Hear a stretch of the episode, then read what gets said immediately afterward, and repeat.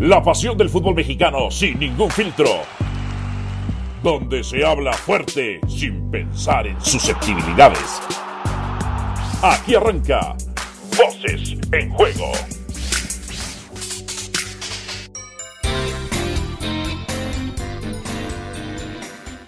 Bienvenidos sean todos ustedes a Voces en Juego, su podcast mágico musical. Hoy está mi compadre Héctor Huerta con nosotros. O como nos decimos mi compadre y yo, mi p compadre está hoy con nosotros, p compadre. ¿Cómo te va, papá? Abrazo. Gracias, compadre. Pues sí, contento por lo del Atlas, que ya por fin se mm. rompe el maleficio de 70 años. Eh, decía Jorge Luis Borges, el poeta, que yo soy feliz porque los demás son felices y, ver a la gente en el, en el Atlas celebrando en la glorieta de los niños héroes, para los que no saben, nosotros no festejamos en la Minerva, festejamos en la glorieta de los niños héroes, que es otro monumento emblemático de la ciudad de Guadalajara, que ayer se pintó de rojinegro, y había muchísima afición, cientos de miles de aficionados del Atlas que fueron a celebrar ahí. Lamentablemente la directiva tomó la mala decisión de no llevar al equipo ahí. Es una muy mala decisión porque realmente la gente quería celebrar con los jugadores, pero bueno, no los dejaron. Pero bueno, el Atlas ya es campeón después de 70 años y eso es una alegría muy grande para todos los que esperamos pacientemente que llegara esta oportunidad. Dionisio Estrada, ¿cómo te vas? ¿Cómo estás? muy bien? muy bien. Y como dice Héctor, ¿no? Feliz de ver feliz a Héctor Huerta, ¿no? Porque, a ver, no estoy diciendo nada malo ni deseando nada malo, pero ahora sí, con este título del Atlas, señor Huerta, ya lo vio todo, ¿no? Ya lo vio todo.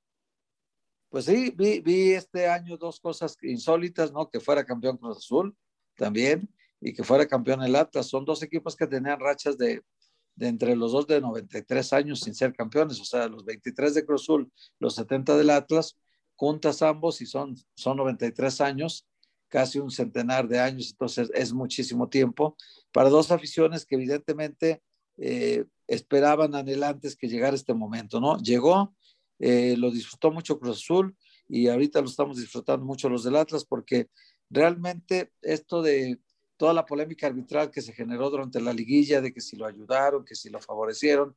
En el, en el fútbol eh, mexicano ya estamos acostumbrados al toma y daca, ¿no? Entonces, estamos acostumbrados a que los arbitrajes se equivocan. Eh, pues se, se, acuerdan hace poco a Chivas, fueron campeones con un penalti que no marcó Santander. Eh, porque Tigres hubiera empatado el partido y quién sabe empatando el partido qué hubiera ocurrido, ¿no? Tal vez no estaríamos hablando de que Chivas fue campeón en 2017, sino Tigres, ¿verdad? Entonces, y ya no hace, ya no hace poco, Héctor, ¿eh? Ya son cuatro años. Ya lo han aceptado. Cuatro añitos. sí, pero ya eh, son confesiones para después de la muerte, ya de qué te sirve si ya, ya al final de cuentas eh, Tigres se puede quejar de que perdió un título por culpa de los árbitros, ¿no? Entonces, sí. siempre ha pasado esto. Siempre ha pasado. Yo nada más quiero que usted reconozca antes de entrar al tema que realmente nos atañe en este eh, bloque de voces en juego. ¿Eh? ¿Le callaron la boca a usted? Y me refiero, porque usted era de los inconformes, no. No le hables, no le a mi compadre, que, que, se mete con mi compadre, se mete conmigo. Sí, eh, bueno, está bien, me he hecho a los dos cangrejos de una vez, a los dos alacranes. Uh, yo, yo nada más el señor Huerta era de los que lloraba, que decía, en lugar de mandarnos a Doria, nos mandaron al malo a Nervo. En lugar de mandarnos a no sé quién, nos mandaron a no sé quién. O sea, a ella. Entonces, nos mandaron al Gulo. Hoy le dieron bofetada con guante blanco, ¿eh? Oiga, don Dionisio, le voy a decir una cosa. Esas manos enormes que usted tiene, le, le faltarían más manos para poderme tapar la boca. Porque lo único que yo he dicho siempre del Atlas es, y he criticado durante 43 años que llevo de periodista, todos los directivos que han estado, todos por igual, a mí me da lo mismo que sean de la Asociación Civil, que sean del Grupo Azteca o que sean del Grupo Irarragorri, me da lo mismo. Yo los he criticado siempre cuando no arman equipos que son potenciales campeones. Entonces, cuando fueron armando este con Pedacera del Santos, con las obras del Santos, obviamente yo no me gustó. Trajeron a Javier Correa que no servía para maldita sea la cosa. y ya se demostró que cuando trajeron a un goleador como Furch, las cosas funcionaron. Trajeron un Geraldino que fue un desastre y entonces ahora sí, ahora sí eligieron a Julián Quiñones, pero además leyéndole la cartilla, porque es un muchacho vago, es un muchacho desordenado, le dijeron, aquí vienes a matarte por el Atlas o no vienes. O ¿Con, vamos a ¿con qué moral, ¿Con qué moral vamos a hablar nosotros de vagos, compadres? Tú y yo no vamos a ir al infierno. Sí, sí, sí, sí, exactamente. pero somos vagos cuya indisciplina no afecta a nadie. Entonces, ah, eso es cierto. No, este no, afecta a nuestro trabajo. este vago sí le afecta el trabajo porque no jugaba con Tigres, no jugaba con, con, con el equipo de Lobos, lo corrieron por un pleito doméstico que se agarró a golpes con un compañero, ¿se acuerdan? Entonces aquí le dijeron, ¿te alineas o te alineas? Y vino a jugar al equipo. Entonces trajeron a un futbolista como Aldo Rocha que, que no tenía la, gran cotización, pero ya tenía experiencia en primera división. No me gustó que le hayan regalado el gafete de capitán, porque si alguien se lo había ganado desde que llegó desde el partido uno en México, era el arquero Camilo Vargas. Si no tienes un canterano que te represente como capitán en un equipo que ha sido fábrica de capitanes en todos los países del mundo, bueno, en muchos países del mundo, hemos dado a Rafa Márquez para que sea capitán de muchísimos equipos, hemos dado a Andrés Guardado que ha sido capitán del Betis, del PCB, ha sido capitán de subido, No, te digo que iba a venir con la soberbia y la prepotencia inflando el pecho. Y tenemos que ¿Eh? alquilar un capitán del Mazatlán, imagínate. Bueno, fuera de eso, Fuera de eso, el equipo se fue conformando con, conforme avanzaba el torneo, se hizo fuerte. Acordémonos que el torneo pasado le regalaron tres puntos del América y bueno, le han estado regalando cositas, pero al final de cuentas, lo que el Atlas hizo más fuerte fue su grupo interno, es un grupo muy sólido alrededor de Diego Coca y también su fortaleza defensiva. Gracias a eso, y como en el fútbol americano, dicen que los títulos se ganan con la defensa y ahora el Atlas ganó el título con la defensa. Bueno, Vamos a entrar al, tema. Felicidades, compadre. Qué bueno que tu Atlas este, es, es, es, este campeón. El Dionisio Estrada en el otro podcast decía que ahora ya te puedes morir. Ya ves cómo es ese hijo de la fregada, pero bueno. ¿Por qué me quiere matar ya? ¿Por qué me quiere no, ya ves. Ya ves, ya ves cómo es, cómo es Dionisio Estrada. O sea, o sea, hay gente que nació mala y malvada como Dionisio, pero bueno y, otros, y, otros que nos pusimos en el camino. Eh, hace un par de podcasts, mi compadre Héctor y yo hablamos sobre promotores y yo mencionaba el nombre del, del promotor que estaba gobernando en América, Nazareno Marcoyese. Después lo repetí en picante en televisión y no manches las llamadas que recibí de todo el mundo. Algunos promotores para felicitarme, que bueno, que le diste en su mano tú sí tienes huevos, que no sé qué, que esto, que lo otro, y otros güeyes para preguntarme, ¿quién te dijo? Que, que los había mandado el propio Nazareno Marco Yese, ¿no? Este, que quién te dijo, que la madre. Incluso el propio Nazareno está desesperado, hizo una investigación interna, ¿no? Oh, ¿Quién le dijo? Que al Alvarito, que no sé qué, que la fregada. Yo no sabía que otro medio lo había publicado ya, pero la verdad es que como eh, yo genero mis noticias y no, no leo las noticias de otros, yo me genero mis noticias, pues este, no, no, no sabía nada al respecto. Pero Hoy hablemos de promotores, porque ese es un tema que a mi compadre le gusta. A ver, compadre, ¿quién es el promotor que manda en el fútbol mexicano? ¿Sigue siendo Hurtado? ¿O Hurtado, ese ser que no existe porque no se llama Hurtado, ese ser que no existe, que dicen que es un tipo que, come con las manos, que come como un cerdo asquerosamente, se mancha todo, que es un bombivant? Qué eh, cosa tan dura, compadre. Bueno, pero, quien sabe comer pollo lo come con las manos, ¿eh? Nada de que con eh, este, como de cuchillito y tenedor, ¿eh? Sí, ¿Vas a proteger a los promotores de eso? ¿Cómo está la cosa? No no, no yo digo, si es a lo mejor come puro pollo, pues está sí, pero la, ¿no? La, la, pasta, salvo que seas un bebé, la comes con, con, con, con tenedor, Dionisio Estrada, por favor, también no jodas, ¿no? ¿Quién, man, ¿Quién es el promotor que ahorita está gobernando el fútbol mexicano, compadre? ¿Sigue siendo Hurtado o ya no? Ya está viejo y cansado. No, ya, ya Hurtado es un, es un recuerdo amargo del fútbol mexicano. Todavía hace, hace intentos por, por tener presencia en México, pero la verdad es que ha perdido muchísima fuerza, ya no es, él, él, vive en Miami, multimillonario, él vive de lo que ganó en el fútbol mexicano, que son millones y millones de dólares, él vive de la relación que tuvo con Cruz Azul muy cercana, con Billy Álvarez, que ganaron juntos millones y millones de dólares.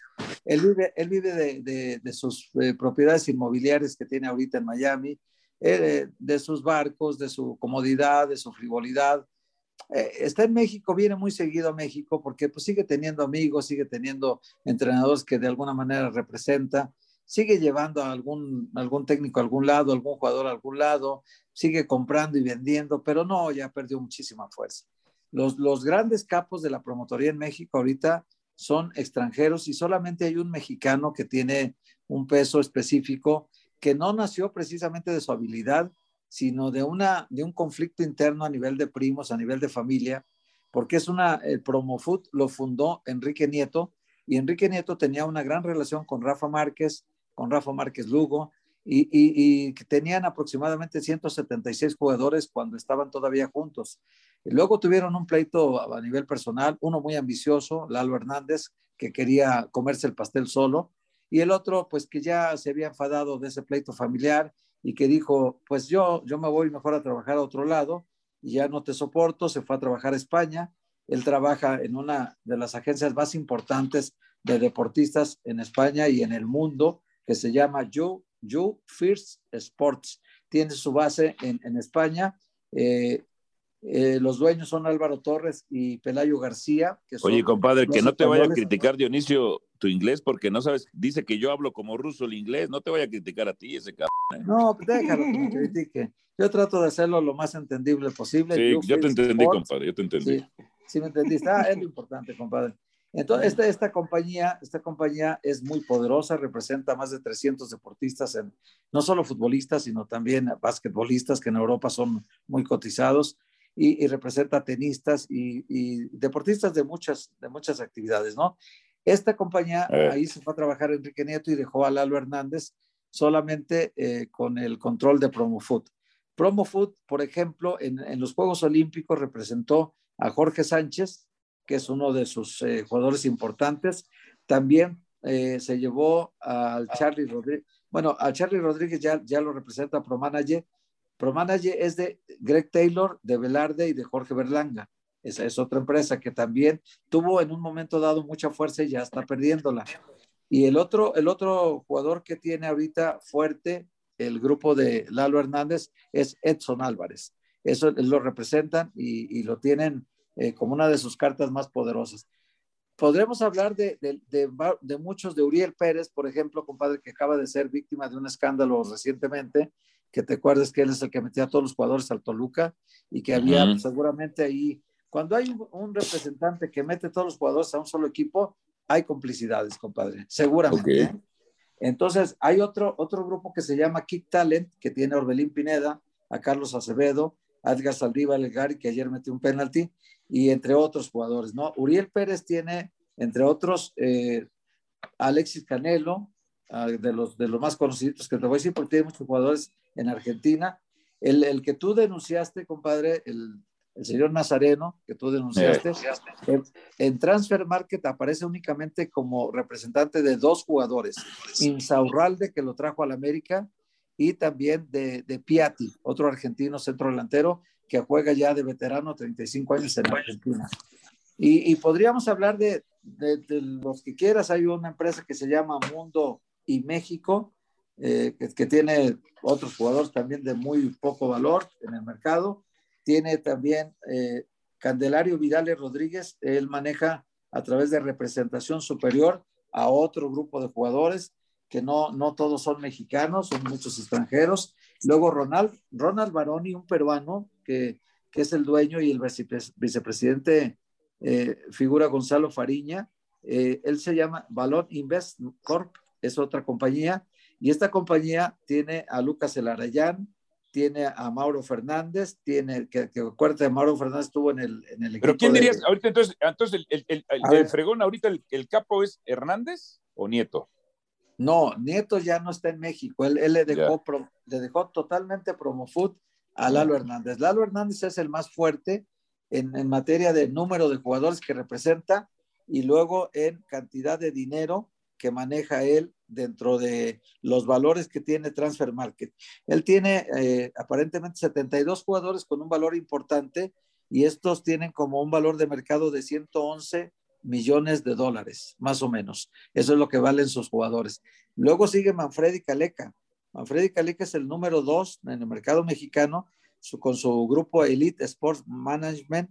Eh, Manfredi Caleca es un italiano que radica en Guadalajara, tiene 73 jugadores eh, más o menos tiene un valor de mercado de 85, 86 millones de dólares.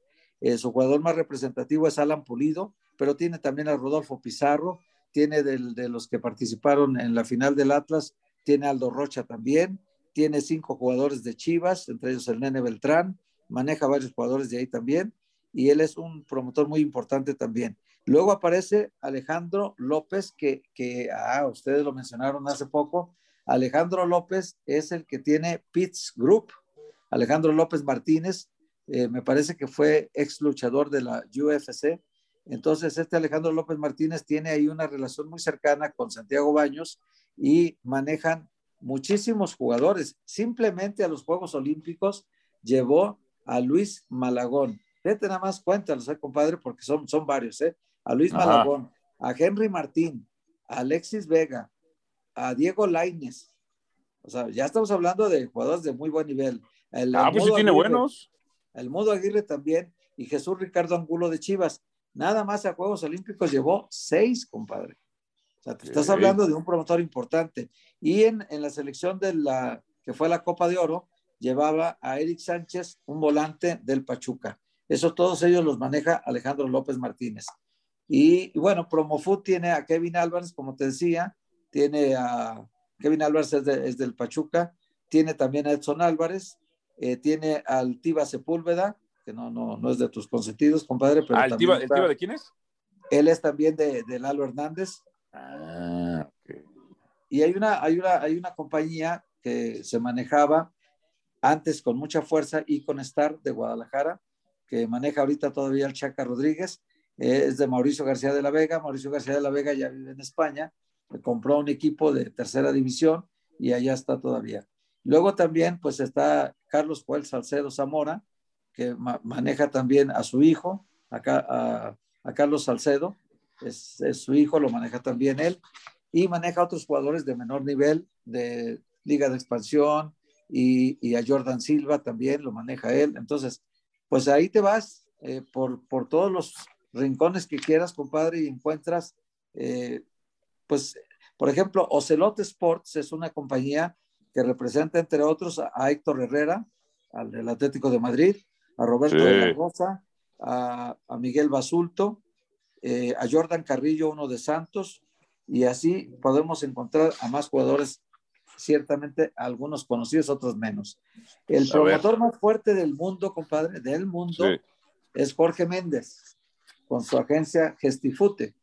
Esta Gestifute es, portuguesa, por supuesto. Eh, tiene el jugador más caro ahorita, que es Rubén Díaz, que es el defensa central que juega en el Manchester City. 75 millones de euros el solito, compadre. El solito él solito tiene una baraja con un solo jugador que vale más que todos los que maneja Lalo Hernández en México, para que te des tú una idea. O sea, en realidad los valores de mercado en México son muy bajos y, si hablamos de Mino Rayola, que Mino Rayola es el segundo, el segundo más fuerte de Europa, maneja nada más a, Holland, al centro delantero noruego, que vale 130 millones de euros, eh, maneja a Pogba, al, al, volante del Manchester United, a Marco Berratti, compadre, nomás, nomás para que se das una idea de los, la clase de jugadores, y maneja al Chucky Lozano. Por eso se nos hace, eh, por eso lo busqué, porque dije, este sí es conocido, porque maneja al Chucky Lozano y es el segundo más importante de Europa. Amero Sports Management es otra compañía que maneja a Alfredo Talavera, a Rodrigo Salinas, a Sebastián Fácil, eh, entre otros. Los otros ya no son de tan, tan muy buen nivel, Diamond Golf se llama otra compañía que la maneja José Alberto Sánchez Robles y Oliver Pérez Robles es el dueño. Y pues maneja a, jugadores que tampoco son tan conocidos en el mercado. Te puedo hablar de aquel, ¿te acuerdas aquel Julio Gómez, la momia? Y que después se fue, creo que allá este, hacia el norte, ¿no? déjeme hacer una pausa en Voz en Juego. Pausa y venimos con más. Voces en Juego. Continuamos en Voces en Juego. Recuerde suscribirse a nuestro podcast para que usted tenga siempre Voces en Juego. Dionisio, ¿alguna pregunta para mi compadre? Sí, sí, sí, sí, que, bueno que nos da este amplio panorama, ¿no? De los representantes este, en México, pero también este, los más importantes a nivel mundial. Yo siempre he escuchado, Héctor, y no sé cuál sea la percepción tanto de Héctor como de Álvaro, que da la impresión que los promotores o agentes o representantes, como se le quiera llamar, eh, este, son un mal necesario para el fútbol. Pero también he escuchado, eh, eh, como dice el dicho, no solamente es culpable el que mata a la vaca, sino también el que le jala la pata, ¿no? No sé si más o menos por ahí vaya el, di, el dicho. ¿Y a qué me refiero? Los directivos, ¿no? Es decir, si los representantes o promotores llegan y te ofrecen y los directivos aceptan este, hacer tipo de negocios, pues también ellos están dándole entrada y siendo partícipes. Entonces, ¿por qué se ha satanizado mucho eh, y se ha este, también estereotipado que siempre el promotor, el agente o el representante es una persona mala, es una persona este, eh, hasta con ciertas situaciones de que se pueden convertir e, e, en una mafia, si se le puede llamar, eh, entre comillas, así al negocio que ellos hacen. ¿Por qué nada más se sataniza al representante, promotor o a la gente y no a lo mejor se involucra también al directivo, que termina siendo parte también, ¿eh? Pues sí, sí, eh, son parte de, mira, los que trabajan bien, los que trabajan limpio, los que van a su simple comisión de, como cualquier promotor o como cualquier trabajo que tú hagas y cobras por, por comisión, yo creo que no tienen problema, ¿no? Se manejan limpios, se manejan bien, no pasa nada. El problema es cuando te haces alianzas con los algunos empleados de un club, algunos empleados que, que no son muy escrupulosos en su conducta y que aceptan dádivas, aceptan eh, cosas indebidas, y entonces ahí esa colusión hace que se encarezcan los productos. Y es muy común en el fútbol mexicano eso. Muy difícil de demostrar, pero muy fácil de, de, que cuando surge un escándalo como el de Matosas, pues luego, luego salen ahí a la luz grabaciones, salen, salen este, transferencias bancarias, salen ahí un montón de negocios que hacen los promotores. en total, mira, por ejemplo, para que te des una idea, en Transfer Market, que es una compañía, digamos, eh, como, la, como el escaparate donde puedes mostrar a todos los jugadores en el mundo, es una compañía, tienen 7.104 7.104 agencias, tienen 15.895 agentes de 160 países. Y los agentes FIFA en México, registrados en México, solamente son 26. Y de los 26 no hay muchos poderosos salvo Lalo Hernández, los demás son, hacen muy pocos negocios, la verdad, no, no, no, son, no son acaparadores del mercado. Los más acaparadores del mercado son los que están fuera o no están reconocidos. Este chico Alan por ejemplo, que es también de Guadalajara, que salió de la agencia de Mauricio García de la Vega, este maneja JJ Macías, también maneja a Fernando Navarro, a Javier Güemes, a David Cabrera, a Gil Alcalá, a Leonel López, a Kevin Escamilla, y así nos vemos, ¿no? Y luego ah, dice que también maneja a Eric, Vera, pero... Oye, compadre. Sí. ¿Y quién de estos es corrupto? Uy, compadre, está muy... ¿quién? está, es, es, un medio, es un medio que se mueve mucho entre las complicidades de las comisiones, pero es muy difícil decir sin pruebas fulano de tal o sutano, ¿no? Porque es muy difícil, se lo tendrías que demostrar, ¿no? Y demostrarlo, pues ya es un proceso más complejo, pero si tienes elementos de juicio para demostrarlo, como ya ha ocurrido con algunas cosas que ha estado publicando el fantasma, por ejemplo, de algunas cosas que se dan en, en Argentina, ahorita que hay una investigación contra Uriel Pérez y contra Bragarnik, por ejemplo, ahí ya sí la justicia intervino, los clubes, intervino la economía de los clubes, ya se sabe en cuánto dinero salieron los jugadores y ya se sabe en cuánto dinero llegaron a México, por qué se hacen transferencias a través de paraísos fiscales. Bueno, pues ahí están mezclados hasta los dueños de los equipos que por una cuestión fiscal prefieren hacer operaciones fuera del país y que los dineros se depositen en otros lados, compadre. También para evitar el pago de impuestos en México.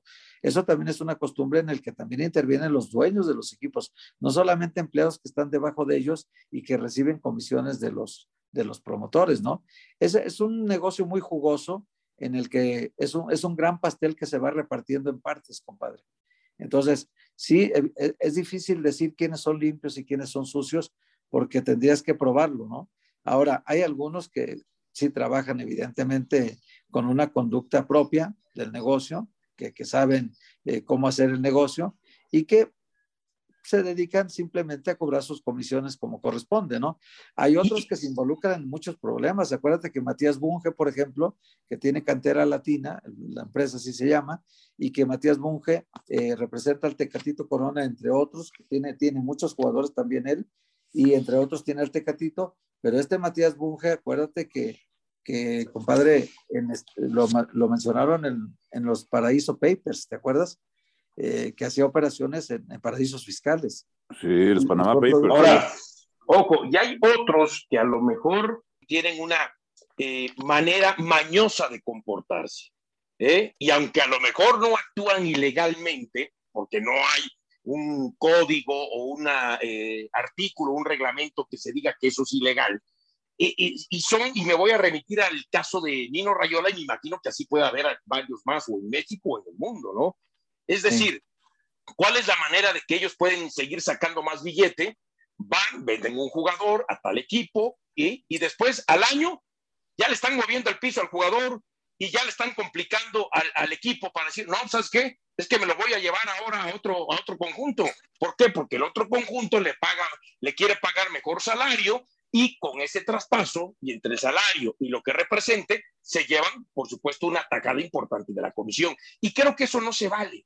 Porque si un equipo contrata a un jugador por tres años y llega el representante y le empieza a mover el piso al jugador, no, mira, es que ya te quieren en tal lado, pide tu salida o no firmes una extensión o vamos a ver cómo le hacemos. Y entonces ahí es donde viene ese manejo también eh, que mañoso de que para el representante llevarse más plata, entonces ya em, él empieza a meter cosas en la cabeza del jugador para que el jugador este, pida su traspaso a otro equipo y entonces venga más dinero para Oye, güey, no fuiste, la comisión. Tú, fuiste, y tú fuiste directivo de Liga de Ascenso, De y para, y para, este, ¿cómo se llama? Y para el representante, sí, sí, claro. Sí, tú conoces a los promotores también. Y, cómo, te, otro, cómo te llegaban o qué?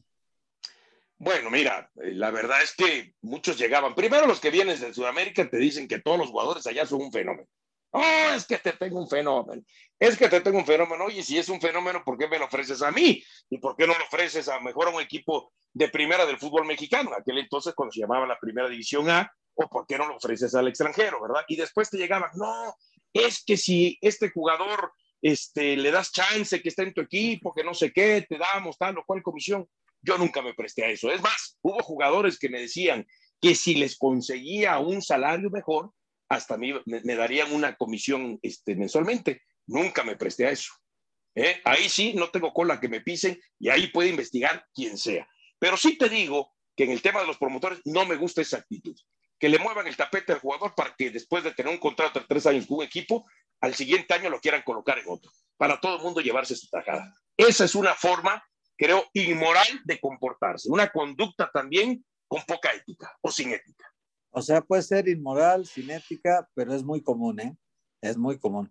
Por desgracia, este, todos nosotros tenemos que tratar con ellos. En algún momento de la vida te los encuentras, en algún momento de la vida te buscan, eh, más cuando tienes muchos años, ¿no? Eh, y, o, te, o, te, avientas unos pleitos fenomenales con ellos, ¿no? Por, por cosas que dices de ellos. Por ejemplo, eh, llegan, llegan casos hasta las persecuciones. Yo les puedo platicar, por ejemplo, que Carlos Hurtado a mí me ha perseguido más de 25 años o 30 años quizá, y, lo más que ha logrado es que me corran de trabajos.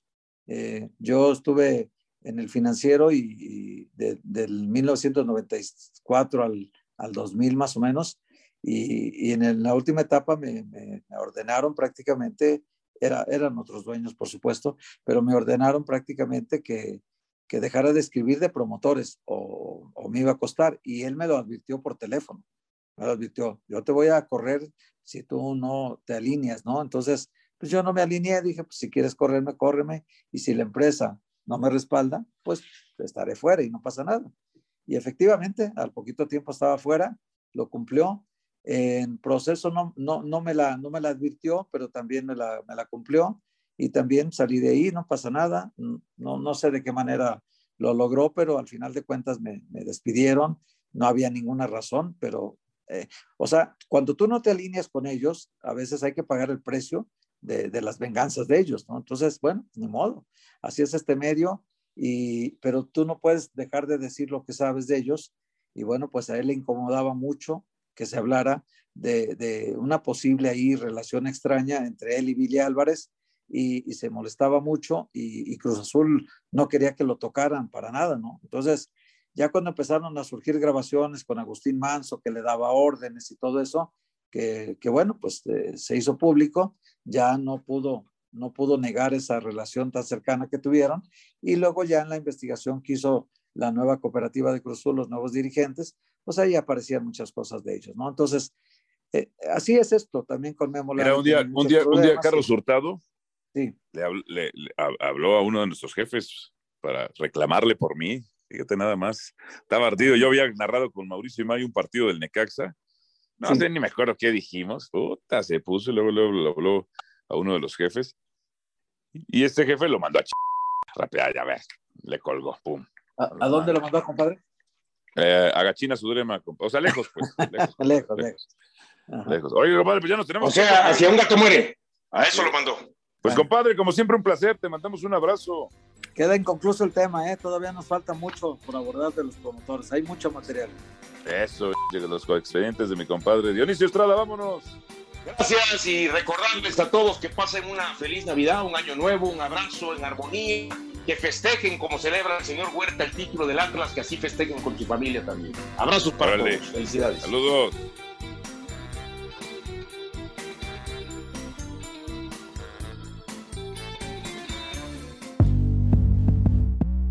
Aquí termina Voces en Juego. Nos escuchamos de nuevo para repartir más verdades del fútbol mexicano.